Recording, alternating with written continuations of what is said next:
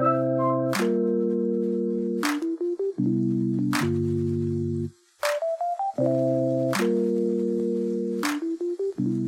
bem-vindo, galerinha, para mais um episódio do Fala Coruja. Agora com convidados que vocês não costumam ver muito, mas vai dar um episódio bem engraçado, bem legal. Estamos aqui com o pessoal de ciência da computação lá de São Carlos. Vamos apresentar eles aí, começando pelo Wellington, nosso cara feliz. E aí galera, beleza? Eu sou o Wellington, conhecido como Feliz, faço BCC, Ciências de Computação, e tô no meu terceiro ano. Uma curiosidade interessante é que eu já quase morri seis vezes. Nossa, é o 50 Cent, temos um 50 Cent aqui, cara, com nós. Como é que foi essas vezes que você quase morreu? Foram tiro, facada, trem? Duas vezes foi por afogamento, uma história muito bacana. Uma vez foi por atropelamento, uma vez por assalto, e a última ela é inapropriada para menores de 18 anos, então talvez a gente não passe aqui agora, né? Fica off-topic. Eita! Pra imaginação de vocês aí, então. E nossa outra convidada é a Giovana. Oi, pessoal, tudo bom? Eu sou a Giovana, mais conhecida como Giovana, não tenho nenhum apelido legal. Eu tô no quarto ano de Ciências da Computação na USP, tô no segundo ano de PET, e uma curiosidade relacionada a mim é que uma vez eu fui parar no hospital com o nariz sangrando porque eu não gosto de polenta. É, eu fiquei confuso. Você não gosta de polenta e seu nariz começou a sangrar? Até tipo, Naruto, não, não foi assim. É que meu avô falou pra mim que tinha polenta no almoço, né? E eu fiquei brava, eu saí correndo e eu bati a cabeça na mesa.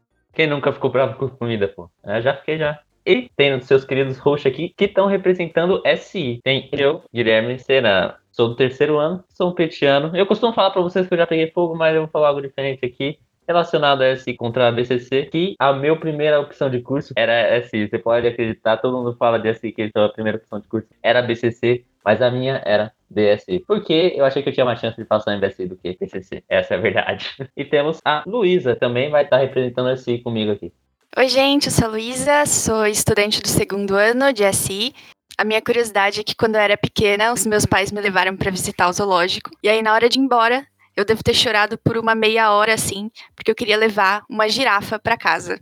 Ah, onde você ia colocar a girafa, até hoje tá um segredo. É, até hoje não se sabe. Ah, se for uma girafanã, tá bom, velho. Dá pra guardar em casa. Girafanã é muito bonita. Mas é isso, vocês tiveram uma ideia, duas pessoas de SI aqui, duas de BCC. Estamos representando cada um dos nossos cursos e vamos discutir as diferenças. Segredo aqui entre nós saber qual que é o melhor.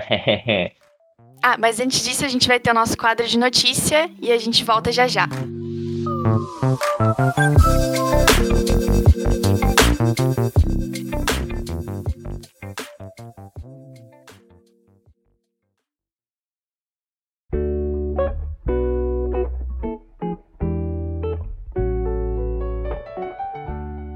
E estamos começando mais um quadro de notícias. Eu sou Otávio mesmo, porque agora eu não sou mais petiano, saí é, nesse mês, então é isso. Eita tristeza, e eu sou o Guilherme. Você fala eita tristeza, mó feliz, cara, eu nunca vi isso. Fazer o quê? Enfim, é, estamos começando mais um quadro de notícias aqui. Uh, só deixando os adendos aqui na nossa apresentação, é que se você quiser pular o quadro de notícias, é só olhar o tempo na descrição e o Insta do Fala Coruja, que é o Fala Coruja USP, tá bom? Vai lá no Instagram e já segue a gente. Vamos falar dos, das entidades, das notícias que elas têm para esse mês. Por exemplo, o DASE vai começar a coleção de inverno no dia 11. Então, você que está sofrendo com frio de 4 graus aí em todo o Brasil, Compre sua coleção de verão que vai deixar os seus dias bem mais quentinhos com a arte do Dazi. Aqui em São Paulo tá complicado, né? Tá difícil, velho. Todo mundo com um monte de, de brusa, enfim. É, do PET, a gente tem o processo seletivo que abriu do PET. Ele vai até o, o dia 1 de agosto, mas é apenas para os veteranos. Então eu quero deixar bem aqui, uh, fazer essa ressalva, né? Porque a gente não vai poder abrir para os bichos, a gente, né? Não, é mania, né? De petiano, mas não sou mais petiano. O pet não vai abrir mais para os bichos, mas o, os calouros eles vão poder uh, pegar tanto as bolsas pubs, que vão abrir no meio do ano também, quanto o no fim do ano, que vai ter o processo seletivo, que vai ser depois do Bichos Comp, e aí sim os bichos vão poder entrar no pet. Certo, Gui? Certo. Ainda tem o AIDS. O AIDS está passando aqui pra, e pediu para a gente falar para vocês que eles estão trabalhando no CTF e é para você não esquecer do CTF que vai ter na SSI. Na semana temos informação que vai ser do dia 16 de agosto, tá bom? Não se esqueçam de estar lá para o CTF. Além disso, eles também pedindo para falar que os vídeos das sessões abertas deles, assim como os links para feedback, estão disponíveis para quem quiser se preparar ou conhecer para onde começar a área de segurança, tá? Você pode encontrar tudo no Instagram deles, arroba Shell. Isso aí, tem um e-mail que o Furquim mandou no Alunos SI, então lá tem todos os links, só pesquisar lá, é Shell, que vão achar lá nos e-mails de vocês também. Eu acho que é isso, né, Gui? É isso. Agora, bom episódio para vocês aí e se mantenham aquecidos, protegidos em casa. Obrigado e falou!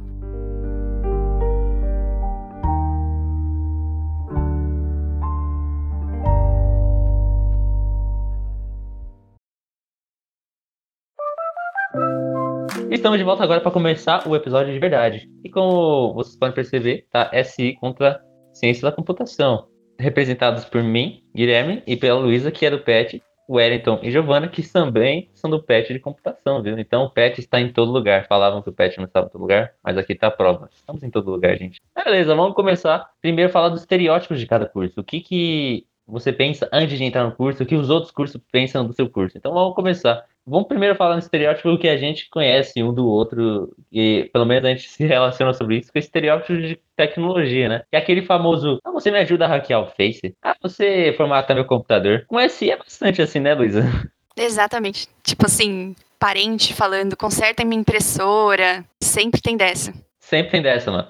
E assim, às vezes não é algo tão complicado, não é algo que você precisa fazer SI, mas ele chama a ajuda sua do mesmo jeito. É com vocês, é parecido? É, isso é até um, um fato bem interessante, porque durante um período foi uma incógnita lá em casa. Ah, que curso você faz? Ah, faz um curso aí. Só para não falar que é um curso de, de tecnologia, o pessoal não falou, hackei o Facebook do fulano ali, ou formata meu computador aí no precinho, graça, você faz essas coisas, né? Você tá aprendendo a mexer no Excel, você sabe fazer um documento aí, e aí esse tipo de coisa. Eu acho que também vai um pouquinho além disso, porque eu não sei como é para vocês, mas tem gente da minha família que, que não usa computador, né? Que provavelmente nunca usou. Às vezes eles me perguntam o que, que eu faço na faculdade eu fico pensando, nossa, mano, como que eu vou explicar para eles o que, que eu faço? Então fica aquela, aquela dúvida, nossa, como que eu explico? Será que eu explico? Ou será que eu só falo que eu uso Photoshop e faço vídeo?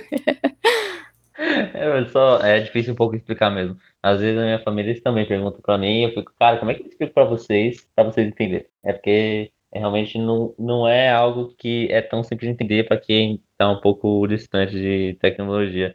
Mas o tenso é que realmente tem esses estereótipos que eles perguntam pra, pra eu ajudar. Aí eu sou trouxa, eu vou lá e ajudo. Aí reforça ainda mais estereótipo, mano. Eu, eu sou, eu sou o, o mau exemplo de todo o SI, eu vou lá e reforço o estereótipo de tecnologia.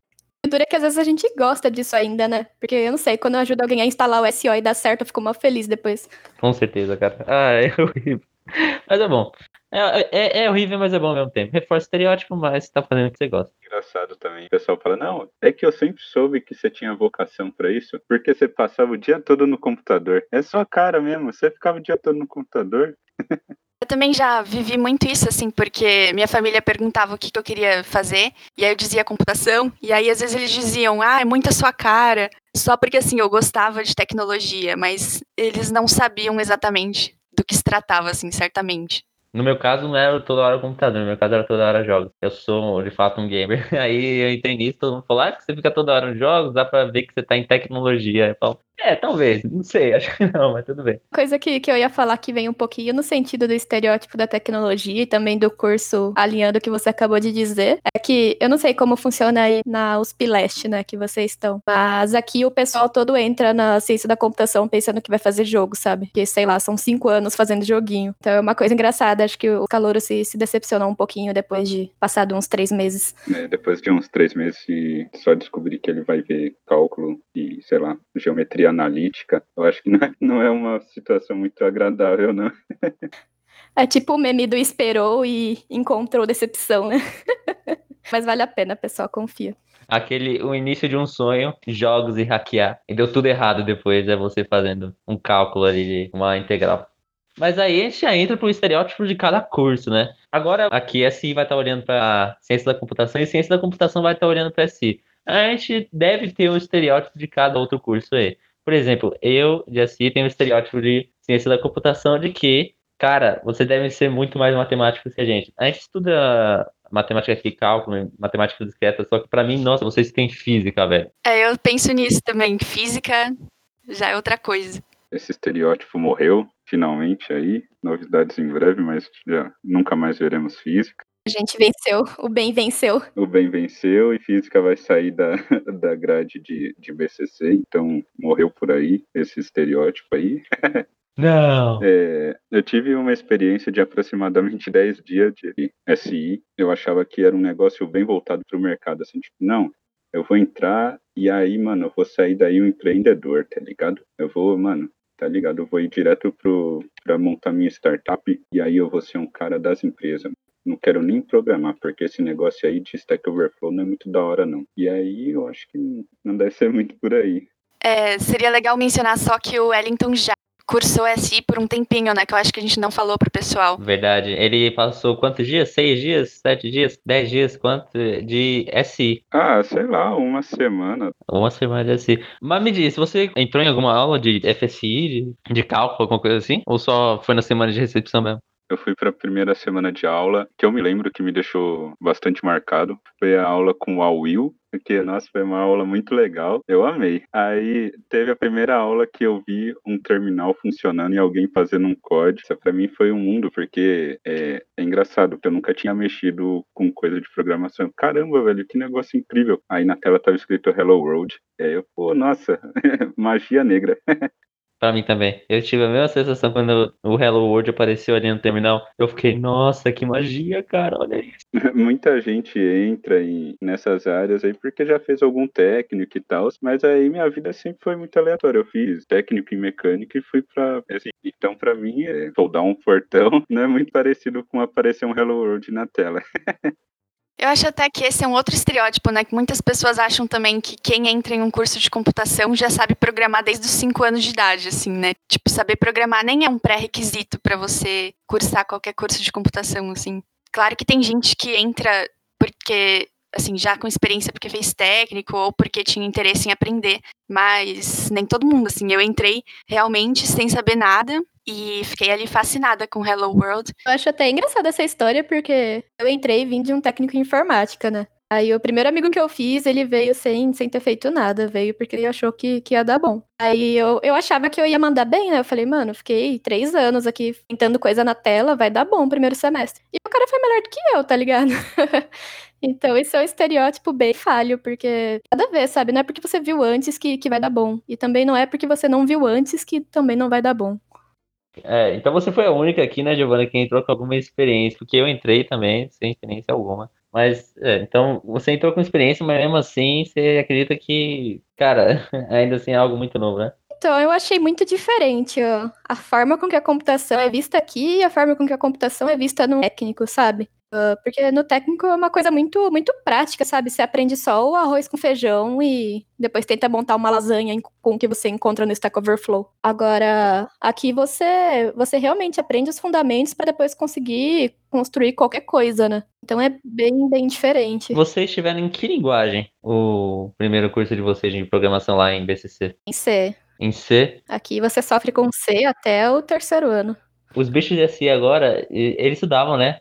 Em Java, os primeiros cursos de programação deles. Agora, em SI, a gente vai começar em C também. Eu fico, cara, nossa, ferrou para eles. C é uma linguagem que requer que você aprenda muitos fundamentos mesmo de como funciona alocação de memória, essas coisas que, cara, é realmente se você conseguir entender bem, vai fazer uma diferença tremenda, mas é, não é como se você estivesse já aprendendo Python, entendeu? Logo de cara. É, é duas experiências diferentes mesmo. Você aprender a programar em C ou você aprender a programar em Python. Eu, eu confesso que eu sou defensora do, do C como primeira linguagem para os bichos. Quando era bichete também reclamava, né? Porque a primeira vez que você lida com o C, ele é bem problemático. Mas depois que você meio que entende porque você passou por aquele sofrimento e você aprende as coisas, aí você fala, pô, meio que valeu a pena, sabe? Não sei, uma síndrome de Estocolmo aí. Eu acho que é, é meio sofrido, né? Até um pouco masoquista falar que, que ser é o melhor caminho para começar, mas talvez seja. que eu acho que são conhecimentos que você vai você vai entender por que, que você sofreu tanto para aprender e por que, que eles são importantes. Como é, eu acho que a, a transição, por exemplo, de você começar aprendendo em C e partir para Python é menos dolorosa do que você começar em Python e migrar para C, por exemplo. Assim como a G, eu também defendo que é interessante começar em C. Com certeza, vai ser bem menos doloroso.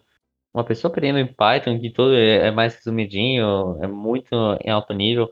Então, por exemplo, o print hello world só. Só isso em Python. Agora fazer isso em Java, em C é um pouquinho mais complicado. Você tem que entender mais de como o computador funciona. Então, é melhor já começar penando do que penar depois que você já virou macaco velho.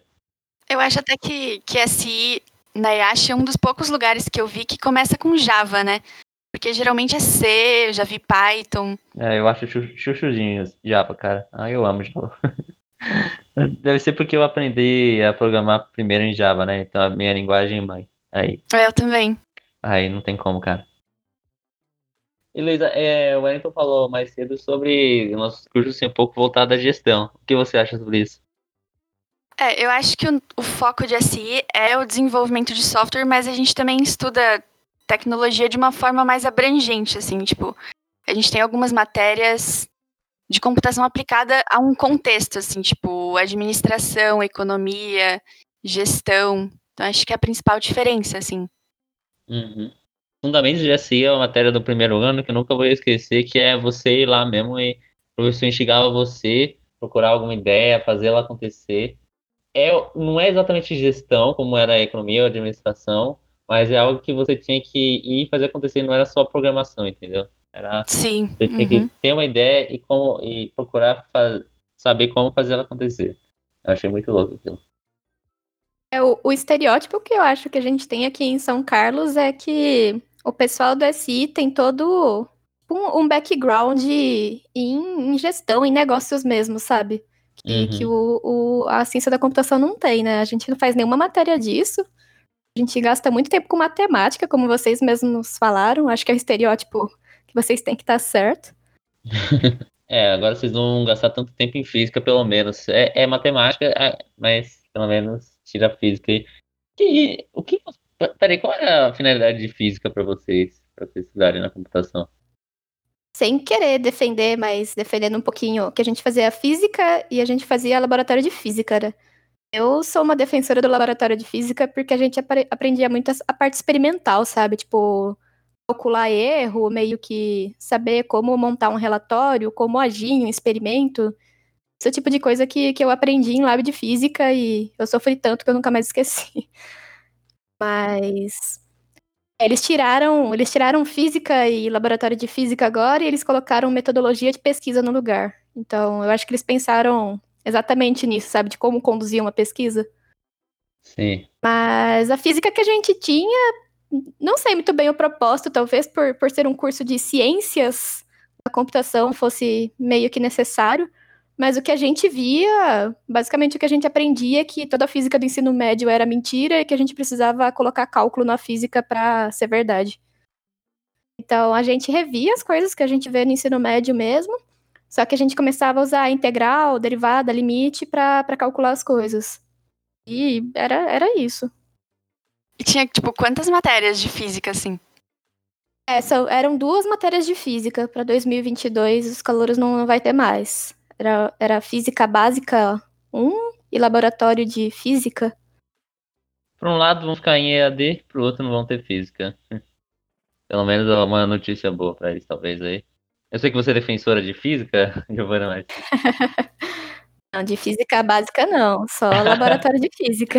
É, entendi, entendi. Porque cálculo em SI costuma ser um verdadeiro bicho papão, né? A gente entra aqui e cálculo costuma pegar pra gente bem hard, bem difícil. Pra vocês são quanto? São uma matéria de cálculo só? São duas? Como é que é? A gente tem quatro matérias de cálculo. A gente tem do cálculo 1 ao cálculo 4. A diferença é que eu acho que vocês fazem cálculo 1 de seis créditos, a gente faz quatro cálculos de quatro créditos. Quatro cálculos de quatro? Ah, meu Deus do céu. Nossa. Em quantidade de cálculo, de, em quantidade de créditos eu não sei, mas a gente tem cálculo 1 e cálculo 2 só. Ah, então eu acho que é um pouco diferente do, do SI aqui da, de São Carlos, que aqui eu acho que eles fazem só um cálculo e é de seis créditos. Mas uma coisa muito boa é que se a pessoa segue o período ideal, né, é, no quarto semestre ela acabou os cálculos. É tipo uma, é uma sensação de livramento, sabe? É muito bom, parece que você nasce de novo. Tipo, você entrou de novo, você é bicho e você tá livre. É, é tipo você terminou de carregar um fardo assim, e agora tá Tá livre, tá livre. Agora, agora as coisas vão andar. Juro que eu me senti assim depois da minha aprovação em cálculo 2. Sim, tem, tem gente que, que manda bem em cálculo, né? Não sei, talvez a gente esteja metendo terror aqui para quem vai entrar na graduação. Tem gente que, que vai muito bem e que acha até tranquilo.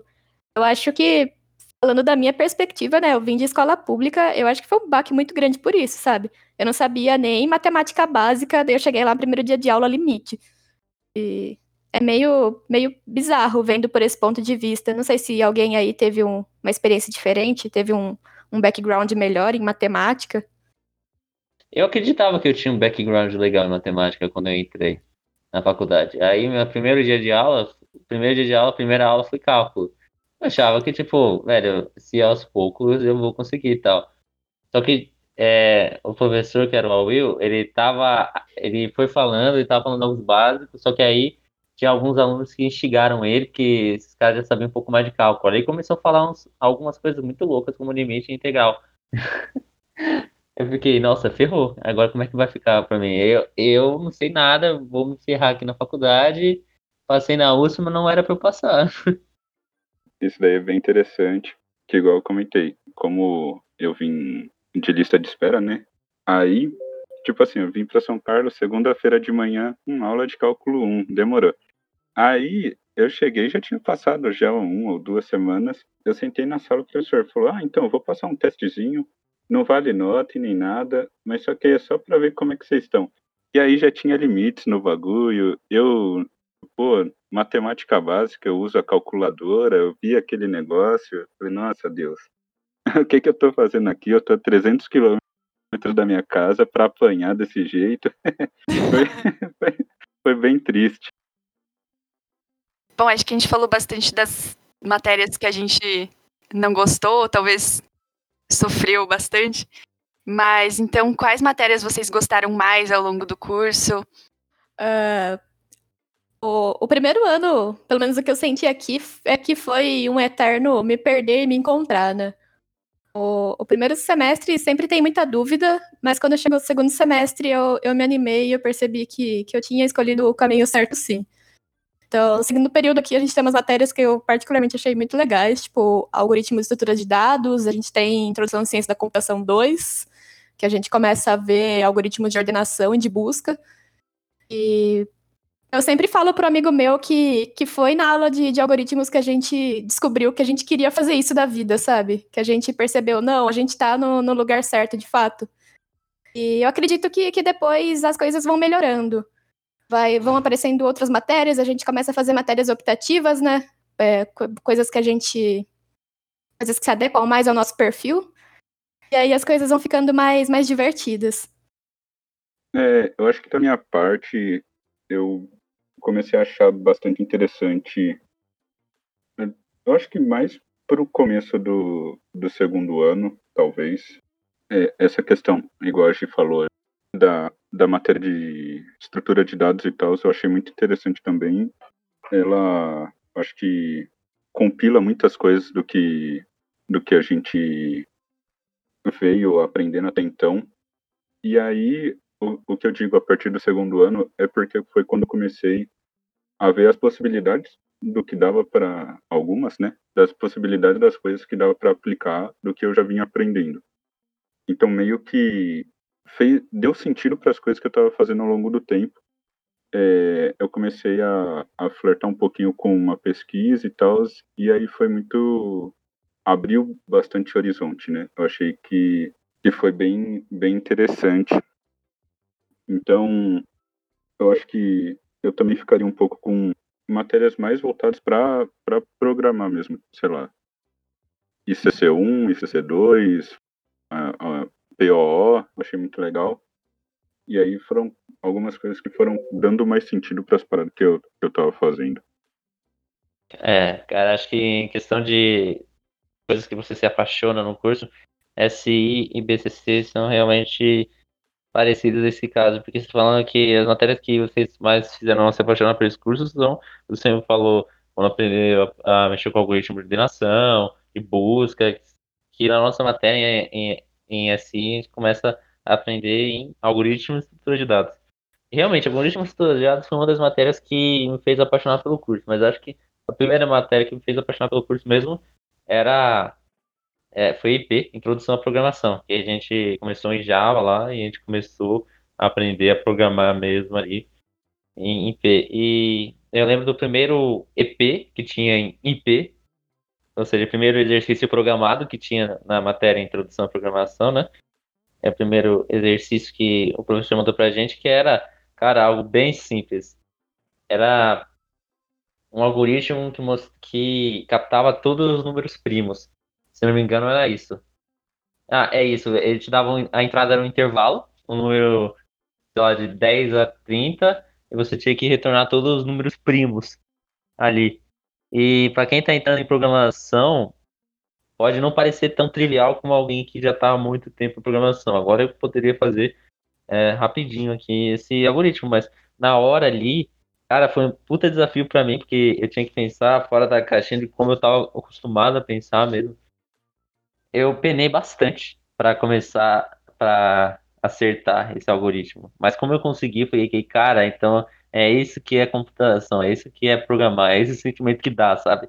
E fiquei, nossa, é isso que eu quero mesmo. E é bem legal ver a sua evolução também, né? Porque você não sabia nada, e aí depois você vê, um mês depois você sabe alguma coisa, assim. Foi muito assim para mim. E eu tô agora indo pro segundo ano, né? Então, o primeiro ano foi mais matérias básicas, assim, tipo, bastante matéria de matemática e tal. Mas eu acho que as que eu mais gostei realmente foram as de programação, que a gente pode ver as coisas na prática mesmo. É, eu lembro de quando ensinaram busca binária, eu achei aquilo genial, assim, uma ideia. Uau! Né? Fica simplesmente brilhante que pensou nisso, tá ligado? Sim. Que assim.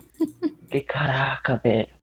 Isso facilita a minha vida demais. Mas é e tem outra matéria que, nossa, eu realmente me apaixonei também, foi por é, PO, Programação Orientada ao Objeto. Nossa, eu fiquei olhando aquilo, era o Coutinho, né? O professor Coutinho que dava a aula. Eu fiquei olhando ele fazendo aquilo e eu observava como a programação orientada ao objeto simulava o mundo real. Tipo, programação já simula o mundo real bem. Só que ao, quando você cria objetos, cria classes, Cara, aquilo simulava demais o mundo real. Fiquei, nossa, realmente eu posso criar mundos aqui na, na programação. É, é, até onde a minha imaginação vai. E realmente, nossa, eu me apaixonei demais, principalmente quando tava fazendo objetos na programação em objeto. Só acrescentando um ponto de vista agora de quem é mais dinossauro aqui, né? É que eu tô no último período de matéria obrigatória. Mas uma coisa muito legal que eu descobri, é, só para explicar, né, aqui em São Carlos, em BCC, o último semestre que você faz matérias obrigatórias é o sétimo. Seu quarto uhum. ano. Aí, tipo, no sexto período eu descobri que existiam matérias mais teóricas da computação, porque aqui, até o terceiro ano, era uma coisa bem prática, sabe? Pelo menos eu sentia. Aí chegou o sexto período e apareceu a matéria de teoria da computação em linguagens formais. Eu olhei para aquilo e falei, é lindo, é lindo você fazer um autômato na mão. E eu não sei, foi, foi legal porque eu acho que foi o segundo momento em que eu me apaixonei, sabe? O primeiro foi com, com algoritmo e estrutura de dados. Aí chegou o sexto, o sexto período, eu achei que eu já tinha me apaixonado pelo que eu gostava. Aí chegou uma matéria teórica que eu achei que eu nunca gostaria e fez com que eu me apaixonasse de novo. Isso é muito, muito legal. Você se descobre apaixonado por coisas diferentes da computação, em diferentes momentos da sua vida, em diferentes momentos do curso uma carta de amor ao nosso curso, né, cara? Eu acho que uma questão interessante foi a que a, a Luísa falou, de, tipo, mês a mês você ir evoluindo, né? Eu acho que é uma gota de inspiração que você pode acabar, de motivação, que você pode ir criando. É, sei lá, final do semestre, você olha os algoritmos que você fez no, no começo do semestre ou no semestre anterior, sabe? Você é, é perceptível, sabe? É muito claro o quanto que você aprendeu. Pelo menos para mim, assim. Dá para ver com, com muita com muita nitidez. E aí outra questão é, é mais uma dúvida mesmo. O que, que é um autômato, Gi? Nossa, pegou no, pegou no calo, hein?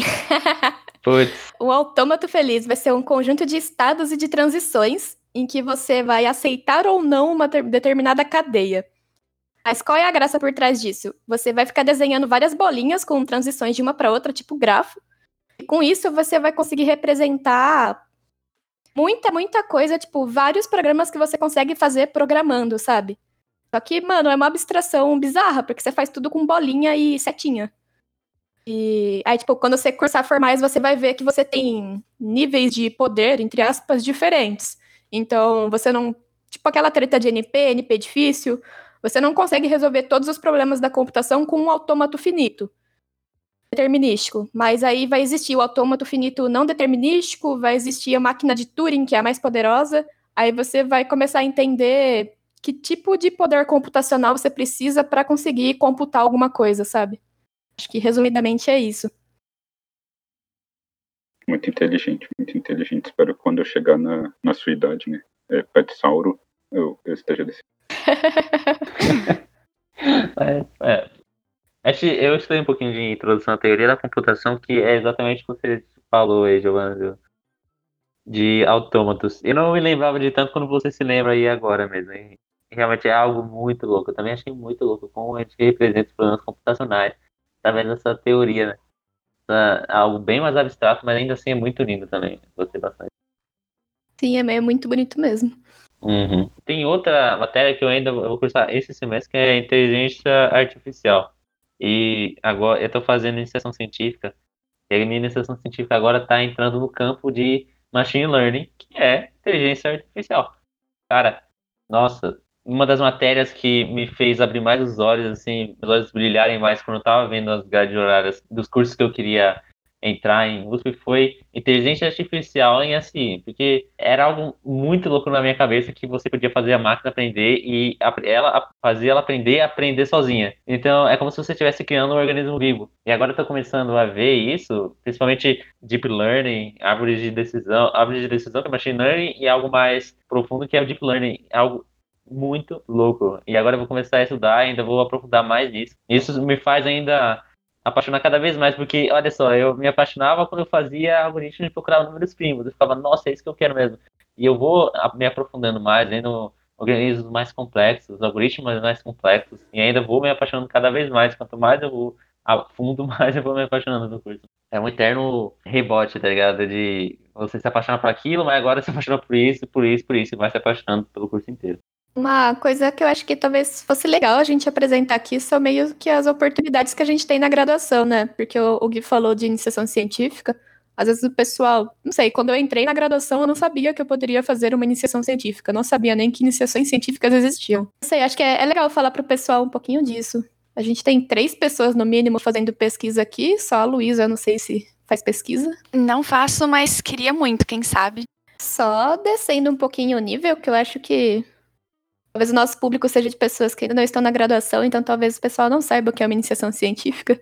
Então, só para dar uma, uma explicadinha, na iniciação científica você se aproxima de algum professor durante um ano, geralmente, e você conduz uma pesquisa, claro, com a ajuda do professor, sobre algum tema em específico, que ou você escolhe, ou em geral o professor te indica. Aí você tem a possibilidade de, de ganhar bolsa com isso, eu acho que as três bolsas mais famosas são a FAPESP, a CNPq e a PUB, que é oferecida pela própria USP. E é isso, você conduz a pesquisa por um ano. É muito legal porque você aprende coisas diferentes daquilo que, que a grade do curso nos proporciona, né? E essa é uma outra oportunidade que a universidade oferece, além de estágio, né? Você consegue um estágio estando na graduação e além de grupos de extensão, como o PET.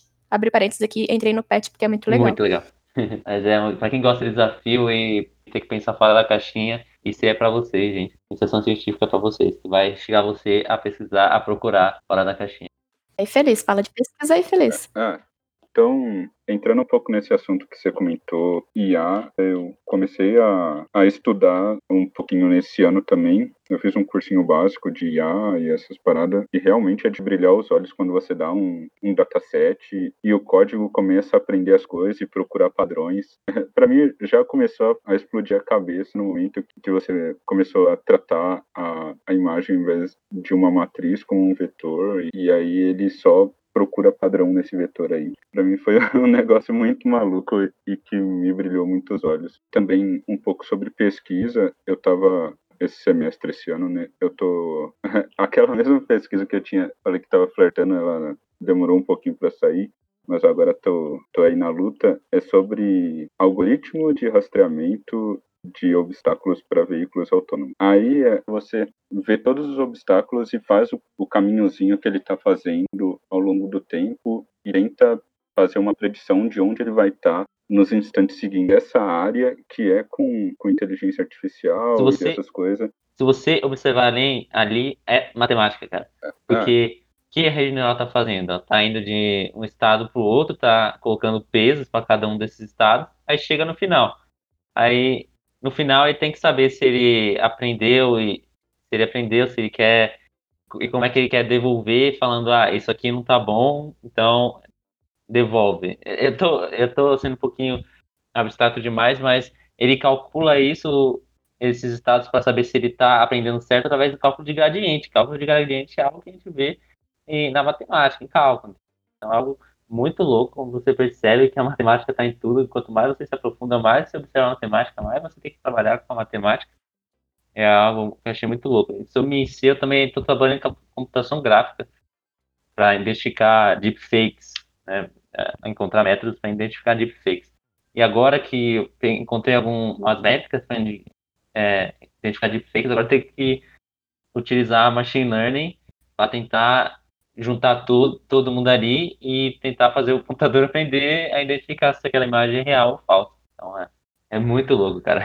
É, eu acho que é bem nessa, nessa questão que você falou de você, sei lá, ah, o cálculo tá nisso. A gente, até cinco minutos atrás, estava martelando o cálculo e falando que era super complicado e tal, mas aí, pelo menos para mim, quando eu comecei a, a, escrever o código, eu olhei para o negócio e falei, cara, ele tá usando, sei lá, uma, uma integral aqui para poder calcular os pesos das paradas e, e tal. Para mim foi, foi muito incrível, sabe? Foi, eu falei, caramba, então faz.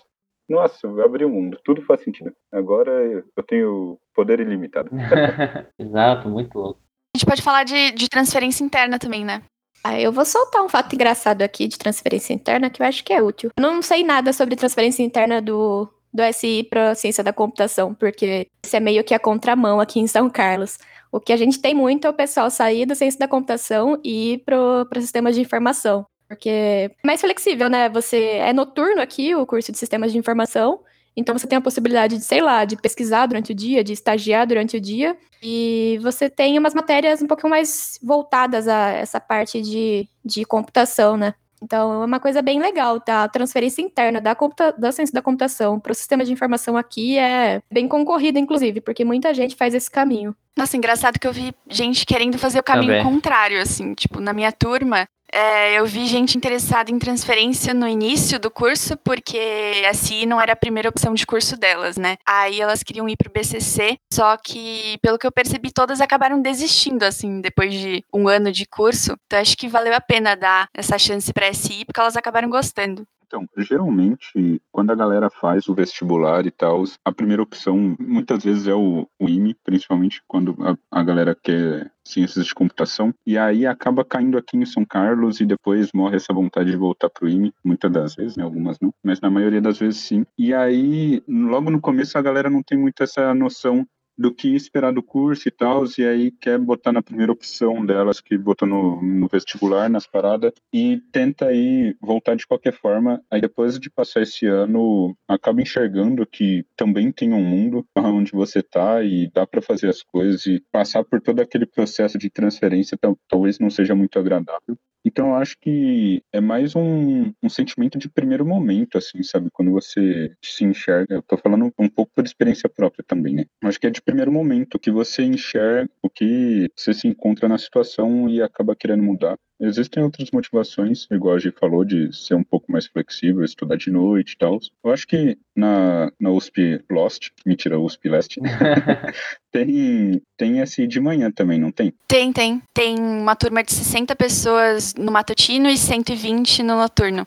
Não sei se o Feliz vai acrescentar mais alguma coisa, mas uma coisa que, que aconteceu comigo quando eu fiz o vestibular, né? Fui lá em 2017. E eu não sei, eu tinha a ideia errada de que ciência da computação era o único caminho, sabe? Meio que pra glória, que, nossa, era uau, o melhor curso de todos. E não sei, hoje em dia, eu, no quarto ano, eu enxergo que isso era bem sem noção, sabe? Talvez fosse até uma ignorância minha por não conhecer os outros cursos, não conhecer engenharia da computação, não conhecer sistemas de informação. Por isso até acho bem legal esse, esse podcast aqui pro pessoal, esses diferentes pontos de vista. É, então, até falando um pouco da minha experiência, a minha primeira opção também era ciência da computação no IME, e aí eu acabei não entrando, e aí eu mesma não sabia muito do que se tratava sistemas de informação, assim. Só quando eu passei que eu fui realmente olhar a grade. Então, acho que às vezes é uma desinformação, assim, das pessoas não conhecerem muito sobre, sobre os cursos, não saber muito a diferença, assim, entre eles. E essa é uma dica bem legal, se, se você está em dúvida sobre ah, qual curso eu faço.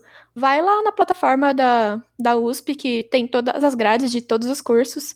Aí dá uma olhada nas matérias, tem toda a descrição do que você vai ver nas matérias, é bem acessível, é só acessar lá o USP Digital. E não sei, eu acho que, que é bem possível você tomar uma decisão com, com base nisso, você vê o que te agrada mais. Se, sei lá, se você entra no curso e você percebe que não te agrada também, você pega e faz a transferência.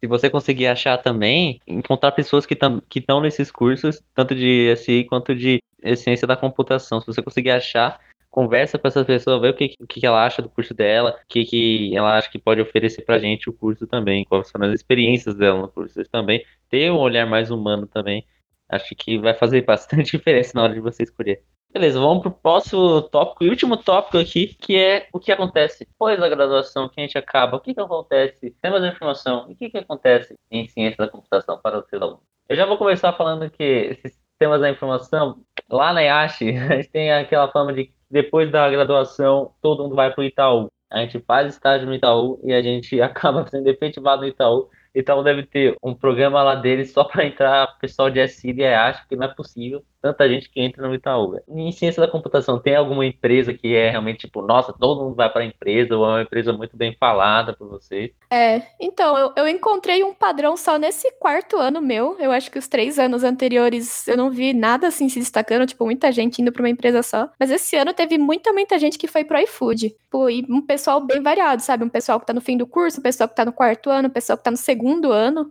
E não sei, eu achei, eu achei divertido. Mas quanto a conseguir estágio aqui, a gente tem o meme de que uma vez saiu uma notícia de que São Carlos era o Vale do Silício brasileiro, né? Oh, oh. Esse é um meme muito bom. Mas São Carlos tem muita startup. Então, meio que é relativamente tranquilo você conseguir um estágio aqui, porque tem bastante startup, tem bastante empresa que absorve bastante essa mão de obra que está prestes a se formar, ou talvez não tão prestes a se formar. É bem legal estar situado numa cidade assim, né? Porque a cidade que eu vim é super interior e sei lá, se eu fosse querer arranjar um estágio lá, eu nunca conseguiria. Felizmente, São Carlos tem, tem mercado, sim. Interessante. Em São Paulo também tem várias startups, mas como é a grande cidade de São Paulo, também tem sedes de várias empresas gigantescas. Né? Sempre tem prova na Faria Lima, a sede do Facebook. Como a gente está situado em São Paulo, acaba que eu vejo os nossos alunos sistemas de informação indo mais para empresas grandes do que para startups, sabe?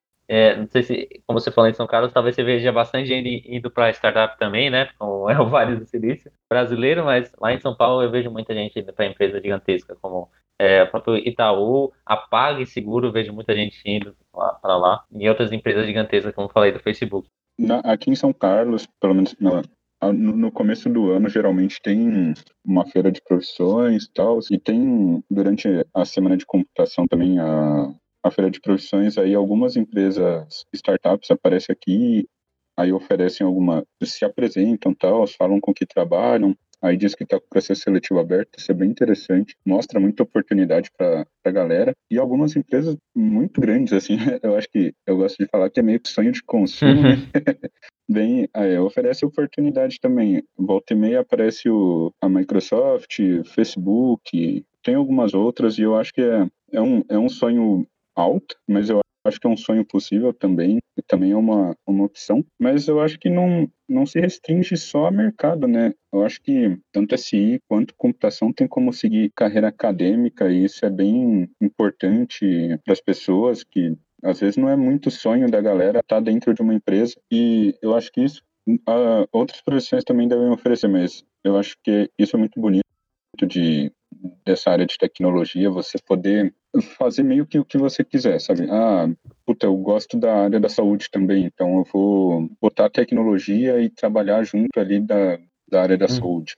Fazer alguma, alguma pesquisa, trabalhar em com alguma parte técnica de alguma, sei lá, de algum equipamento. Isso eu acho muito interessante. Essa questão de startup, a pessoa sonha em ser empreendedor, tem muita gente capacitada e com ideias ótimas, tal, só juntar e tentar a sorte, organizar e fazer as coisas. Eu acho que a, a diversidade de oportunidades, sabe, de, de, coisas que você pode se arriscar a fazer, eu acho que depende muito mais do indivíduo, sabe, o que, que ele tem vontade de fazer, qual que é o sonho e tal, porque chance está aí, né? As coisas estão aí, é só tentar abraçar. Tá, então vamos finalizar o episódio. Foi uma conversa muito boa, gente. Muito obrigado por aparecer. Acho que é essencial esse episódio para o pessoal que quer entender mais as diferenças e as similaridades entre SI e ciência da computação. Acho que foi muito importante. Além de ser muito divertido, foi muito importante esse episódio. Muito obrigado, gente para você, Wellington, para você, Giovana. Vocês querem dar uma palavrinha antes disso aí? Queria agradecer a vocês aí pela oportunidade de ter convidado a gente para participar com vocês. Muito bacana o Fala Coruja. Eu acho que é um podcast aí que traz uns assuntos muito interessantes. E, e, essa dúvida é muito pertinente, né? É, é dúvida de muitas pessoas, então é um, um tema que foi muito bacana a gente bater um papo. E eu acho que é isso. É, fui contemplada pelo Feliz, só mandar aquela mensagem inspiradora agora, coach, para quem tá tentando entrar em computação aí, pro pessoal não desistir, que vale a pena. Quando você chega no fim, você olha para tudo com muita paixão, se tudo dá certo. Se der errado, também você olha com muita paixão, porque a vida é erros e acertos, né? É. Nossa, totalmente coach agora. Mas é isso aí. É, muito obrigada por vocês terem aceitado o nosso convite. E se o pessoal quiser hum, entrar em contato ou encontrar o PET Computação nas redes sociais, como que eles procuram vocês? Nós estamos no Facebook, no Instagram, no Twitter, no YouTube, no LinkedIn, onde vocês quiserem, vocês encontram a gente. É só colocar lá PET Computação USP em todas as redes sociais que vai achar, tanto Facebook, Instagram, tudo que eu citei. Vai estar tudo lá. Segue a gente, vai ser a gente toda semana. A gente posta uns conteúdo muito legal, tem uns stories bacana, tal. A gente bate um papo com vocês. Então curte lá, segue a gente e bora que bora. Isso aí, sigam o Pet Computação. Muito obrigado, gente, por participar. E se você gostou desse episódio de Fala Hoje, gostou do projeto e quer saber mais sobre o projeto do PetSC, segue lá a gente nas redes sociais. No Insta a gente tá com arroba. Então, muito obrigado, gente, por ouvir esse episódio e até mais.